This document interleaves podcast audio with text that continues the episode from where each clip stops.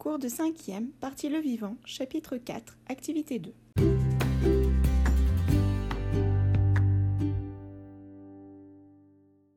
Bonjour à tous, j'espère que vous allez bien. Lors du dernier cours, nous avons appris beaucoup de mots de vocabulaire concernant la biodiversité des espèces.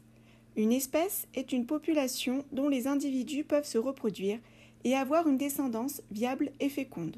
Elle-même peut avoir des enfants. Au sein d'une espèce, en plus des caractères partagés, certains caractères, c'est-à-dire les traits distinctifs, peuvent être différents d'une personne à l'autre. C'est le polymorphisme. L'ensemble des caractères observables d'un individu est le phénotype.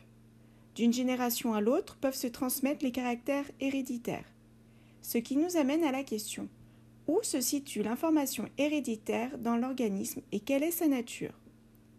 Pour y répondre, vous avez déjà déterminé à partir de l'expérience du clonage que l'information héréditaire se situe dans le noyau.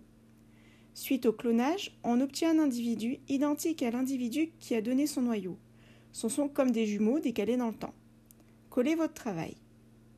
Aujourd'hui, vous allez observer au microscope optique des racines de jacinthe pour voir sous quelle forme est l'information génétique de la cellule.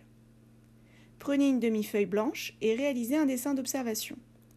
Si cela n'est pas possible, utilisez les photographies des racines d'oignon présentes sur le site internet, sur cette page.